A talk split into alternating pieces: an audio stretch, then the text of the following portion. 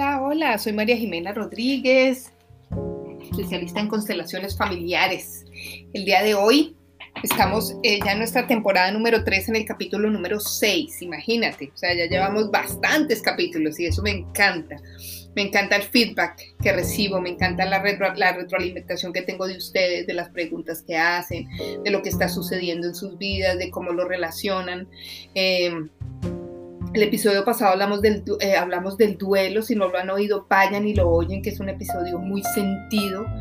Eh, en ese episodio me di cuenta que había mucha gente que se quedó congelada porque un duelo no resuelto y un duelo puede ser a alguien que se murió o puede ser a una situación que, por la cual pasaste, que es muy dura para ti.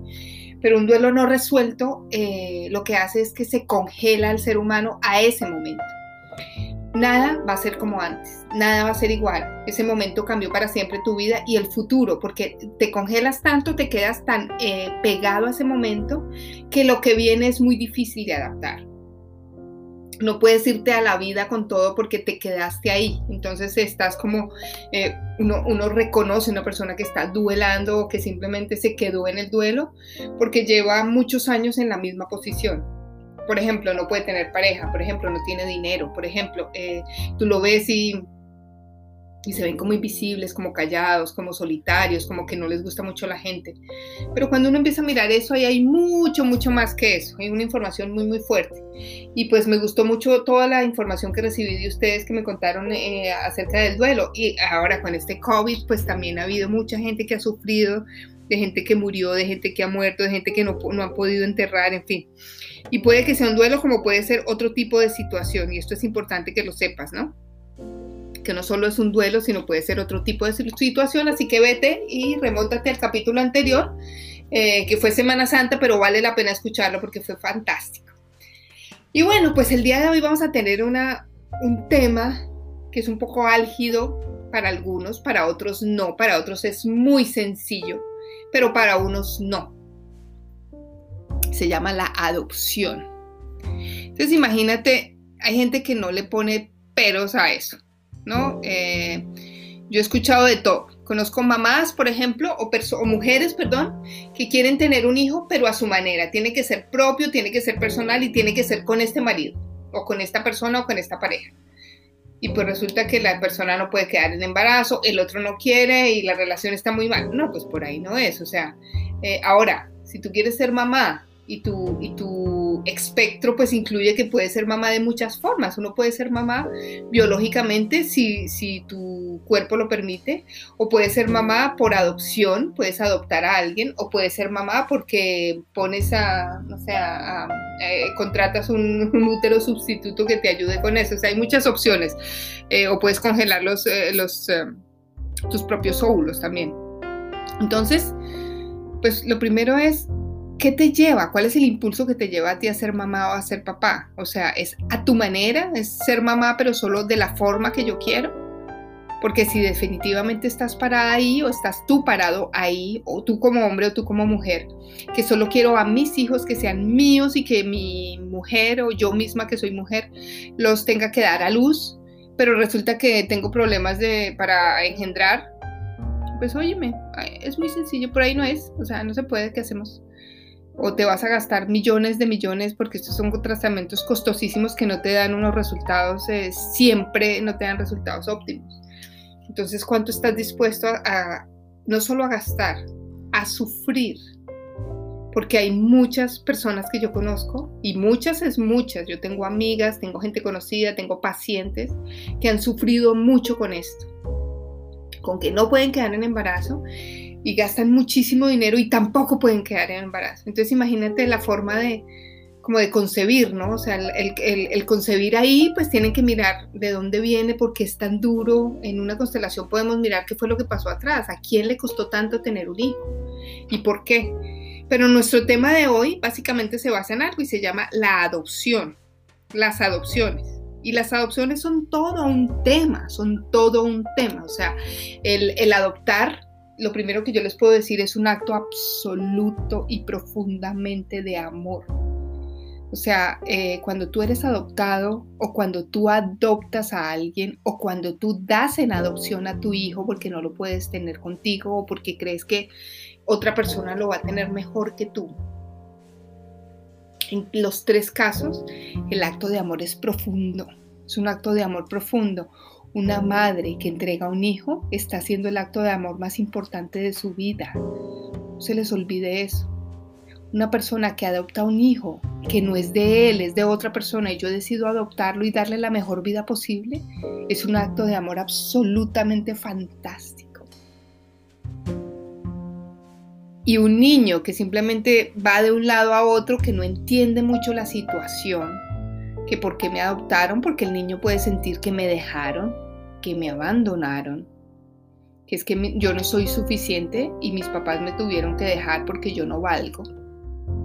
Pero cuando tú ves en una constelación y empiezas a mirar mucho más atrás, qué es lo que hay, pues hay toda una información para ti. Y por eso es importante que tú la oigas, que tú la sepas, que tú cuentes con esa información. Para mí es, chévere que tú la escuches cuáles son los órdenes de la adopción de acuerdo a Hellinger, porque hay una dura noticia, pero hay unos principios que son muy importantes para acá. Entonces, la primera es que todo niño nace dentro de una familia, ¿no es cierto? Y la familia es un sistema. el sistema, ¿quiénes son? El papá, la mamá y los de atrás. ¿no? Con los que he compartido una historia y una genética, ¿ok? Básicamente, historia y genética, o sea, los de atrás. Los papás biológicos. Esa es la familia y ese es mi primer sistema. Puede que esos papás biológicos por no poder, o porque no pueden, o porque no quieren, o porque no tienen dinero, o porque no tienen fuerza, muchas veces es por salud, porque se sienten sin energía, muchas veces es por, por necesidad, que no pueden seguir adelante con su cuidado y con su atención. Puede que sea uno o puede que sean los dos. Entonces muchas veces las instituciones públicas se hacen cargo de esos niños y ellos mismos o, algunas empresas privadas y ellos mismos pues dan en adopción o empiezan a hacer el trámite para otro tipo de personas, que son los que no pueden tener hijos. Ahora, el primer sistema de un, niño pues eh, de la familia es su padre biológico papá o mamá, así no los conozcas, así no sepas quiénes son, así tú los veas como un monstruo, si tú eres adoptado y tú dices mis papás me dejaron, me abandonaron, yo vuelvo y insisto, es un acto de amor y los hijos deben reconocer en primera medida a sus padres biológicos porque ellos le dieron la vida, papá y mamá, 50% el uno, 50% el otro. Ellos van a ser tus papás o tus padres o sus padres para siempre. ¿Y sabes qué? Los niños saben eso. El alma de ellos sabe eso. Ellos saben que hay algo más. Ellos saben que ellos tienen padres, abuelos y bisabuelos biológicos. Así que es importante que lo sepas y que tú lo aceptes, porque eso es importante hacerlo. Ahora, por otro lado, ese niño adoptado sabe obviamente que tiene a unos padres que son los que los adoptaron, que son amorosos, que velan por su bienestar, que velan por su educación.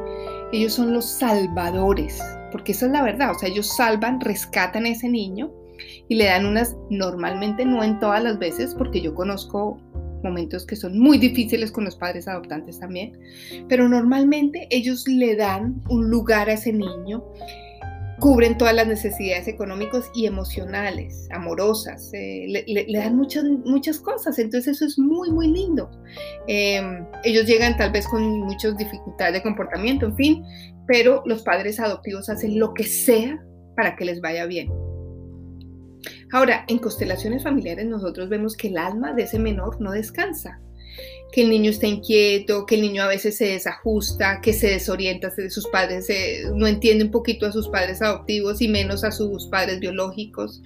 Em, a veces ellos no saben, y esto es importante porque esta es una pregunta reiterativa que me hacen a mí, ¿debemos decirle al niño que, tiene, que es adoptado? Sí, mil veces sí, hay que decirle al niño, él lo va a entender bien al niño hay que darle la opción de que sepa de que no tiene dos padres, sino cuatro.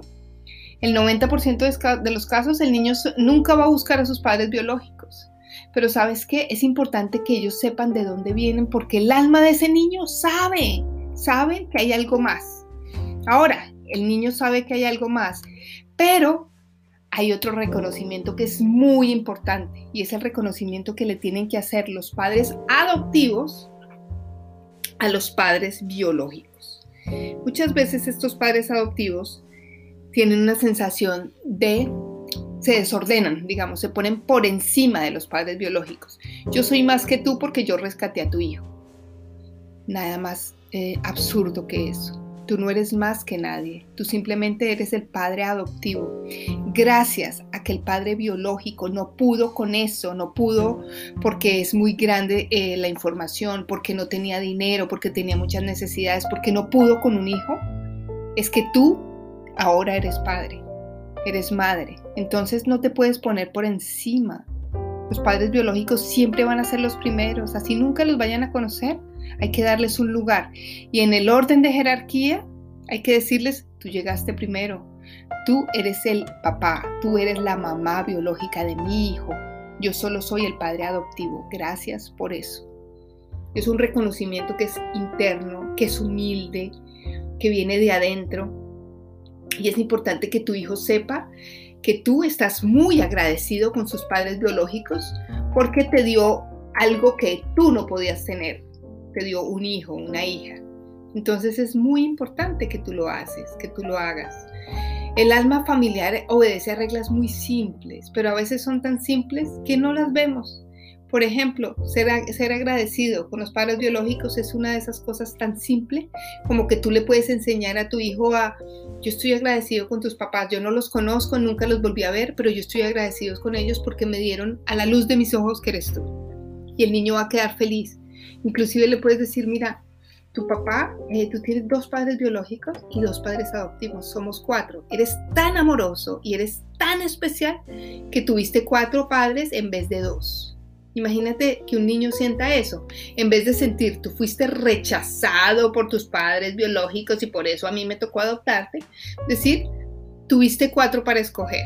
Qué cosa tan linda. Entonces, realmente, cuando tú trabajas con las constelaciones, te das cuenta cómo es ese agradecimiento de los padres biológicos, eh, de los adoptivos a los biológicos y de los biológicos a los adoptivos, porque gracias a que los adoptivos tenían la necesidad de tener un hijo, pues entonces tú pudiste entregar ese hijo y es como una situación ganar, ganar, o sea, el niño gana porque recibe unos padres fantásticos, los padres adoptivos ganan porque pueden ser padres y pueden tener, unos, eh, tener un hijo y los padres biológicos ganan porque no se van a quedar con el estrés que ellos tenían económico, con esas necesidades, con esas carencias y pueden entregarle un hijo al mundo, al sistema, al sistema mundial, a decir, mira, no es mío, pero que otra persona lo pueda adoptar, o sea que es muy, muy bueno. Entonces, ¿cuál sería la opción? Hombre, la opción sería ideal que cuando yo no pueda, digamos, tener, eh, no sé, si yo tengo un hijo y realmente no puedo con él por las razones que sea, pues que alguien de la familia materna o paterna se pudiera hacer cargo, ¿no? Eso es fantástico, o sea, si alguien de la misma familia se hace cargo del, del menor, pues es una opción deseable y sistémicamente es muy aceptada. Con eso el niño no se ve sometido a esos cambios como inevitables que vienen dentro del sistema familiar de origen, de nacer, no sé, en Argentina y resulta que se fue a vivir a la China o se fue a vivir a Bélgica o en fin, o sea, esos cambios que son tan complejos a veces, pues a veces es mucho mejor en la misma familia porque se conocen, porque son más o menos parecidos. Pero no siempre esa es la opción. Así que en muchos países hay organismos diferentes que hacen que los niños sean atendidos, los que sean dejados por sus progenitores y en algún momento se va a producir la adopción. Entonces, es, es importante que la pareja que va a adoptar adquiera esa idea, se dé cuenta de por qué quiere adoptar y que realmente el amor que ellos sienten por un hijo eh, no, se vaya a sentir como que me van a defraudar, a defraudar después porque es que no es lo que yo encontré. Ustedes han visto hace poco, yo vi a alguien, una personaje en la India, que es que en España la adoptaron y la niña supuestamente tenía 7 años, pero no tenía 7 sino 13 y la devolvieron porque es que eh, eh, los papás se defraudaron. Entonces, em, sí hay un engaño ahí porque le dijeron una cosa a esos padres españoles, pero también el, digamos, el propósito de ellos no era tan grande, no tenían no sé, no era tan grande que ellos no querían adoptar, tal vez ellos tal vez lo que querían era otra cosa, ¿sí me entiendes? No sé, pero, pero realmente cuando uno ama el amor de un hijo, de un padre adoptivo, no es incondicional hacia el hijo. Esos son los órdenes del amor y son infinitos, así que eso es lo que podemos hacer. Ahora, es importante que los padres adoptivos no sean los salvadores de los niños, ni que los, ni que los niños se conviertan en víctimas, porque ellos no son víctimas, ellos simplemente tienen cuatro padres, eso es básicamente lo que pasa.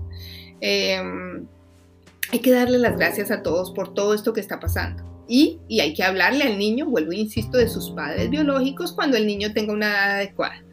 Eh, ¿Por qué? Porque hay que estar agradecido y hay que estar agradecido. Y, si, y como nosotros vemos a veces, ¿no? Que estamos, que está, no sé, la pareja viviendo en un país y se van a otro y conocen a sus padres o simplemente se, se conectan con, eh, con, el país de origen del niño y van y conocen sus... Eh, sus raíces y conocen su idioma y qué es lo que comen y las culturas y en fin, o sea, y eso es fantástico para todo el mundo, es, un, es, es muy bonito. Entonces, no niegues esa posibilidad de adoptar y no niegues esa posibilidad de darle amor a alguien que no lo tiene. Y, ahí hablo y yo me meto, pues obviamente, con las parejas del mismo sexo también, que si ellos no pueden tener hijos, ¿por qué no adoptar a alguien, un niño que no tiene amor y que ellos le pueden dar todo el amor del mundo y sin juzgarlos? Y sin juzgarlos. Yo conozco varias y son fantásticas esas parejas. Entonces no lo eches en saco roto. Hay que agradecer a todos. Y ahora pues vamos a hacer un pequeño ejercicio para las personas que escuchen este podcast y te, y te, pido que si tú conoces gente que haya adoptado o que va a adoptar o que tiene hijos adoptados o que es adoptado, pásale el podcast para que ellos sepan y para que ellos conozcan un poquito. Entonces vamos a hacer un pequeño ejercicio y el ejercicio es sencillo. Lo primero es vamos a ubicar en el piso cuatro papeles. A cada papel le vamos a dar un nombre. El papá y la mamá biológicos, si te lo sabes, y el nombre del padre y la madre adoptivos. Tal vez a veces los biológicos no lo sabes, simplemente le pones papá biológico, mamá biológica y los dejas ahí. En orden, primero va a la izquierda el papá, primero a la izquierda va la mamá, después el papá biológico, después, porque ellos son los primeros, es importante, ellos van a la izquierda. Mamá y después papá. Después del papá biológico va la mamá adoptiva y el papá adoptante. Entonces ahí va el segundo. Y el hijo biológico o el hijo adoptivo se va a poner enfrente a ellos. Y va a dejar esos cuatro papelitos ahí y se va a poner enfrente. Y lo primero que va a hacer es que va a mirar a cada uno de ellos. Primero a su mamá biológica, con los ojos cerrados, en una conexión muy bonita desde el amor va a bajar la cabeza un poco inclinando en, honra a su mamá biológica, honrándola. Y le vas a decir, mamá, gracias por darme la vida. Gracias por darme la vida, mamá.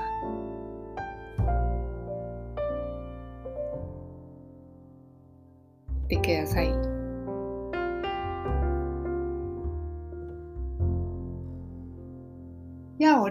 Lo haces con el padre biológico. Papá, gracias por darme la vida. Y lo honras también. Bajas un poco la cabeza y le inclinas. Y la tercera es, vas a tu madre adoptiva y le dices, mamá, gracias por adoptarme. Lo que no me pudo dar mi madre biológica, me lo diste tú. Gracias por eso. También la honras. Y por último, vas a donde tu padre, vas a estar mirando a tu padre adoptivo y le dices, padre, papá, gracias por adoptarme. Lo que no me pudo dar mi padre biológico, me lo has dado tú. Y el acto siguiente es que esos padres adoptivos se van a voltear y van a mirar a los padres biológicos. tú imagínalo y si quieres en el piso pones los papeles frente a frente, los dos adoptivos contra los, eh, enfrente a los dos biológicos. Y los adoptivos van a decir a los biológicos, gracias por el acto de amor que hicieron. Gracias por el acto de amor que hicieron Ustedes son los padres biológicos. Gracias por lo que hicieron por nosotros. Ustedes siempre van a ser los primeros. Y los padres biológicos les van a decir, gracias a ustedes por lo que hicieron por nosotros. Gracias por cuidar de nuestro hijo como si fuera de ustedes. Gracias por eso. Y lo último es que los cinco se van a abrazar y van a fundirse en un gran abrazo de familia. Sus padres biológicos, los padres adoptivos y el niño adoptado. Y se van a abrazar.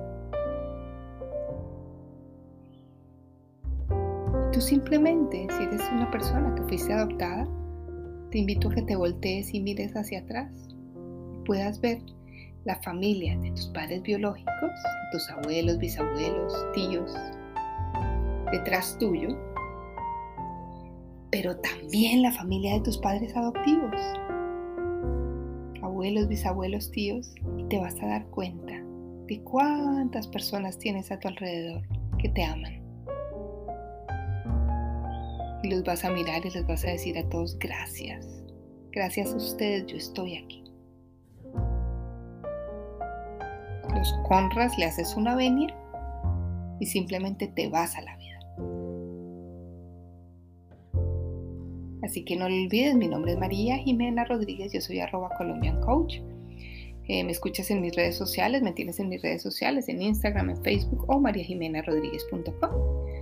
Hago constelaciones familiares y hacemos talleres en constelaciones familiares. Tengo varios, del papá, de la madre, del niño, eh, del dinero, fantásticos, de taller del dinero espectacular. Muchísimas gracias por escucharme, nos vemos pronto. Bye bye, chao.